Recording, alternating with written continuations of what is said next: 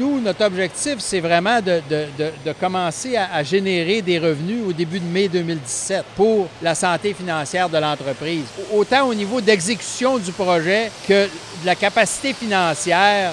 C'est important d'arriver dans les temps, puis on, on va être dans les temps, on travaille pour ça.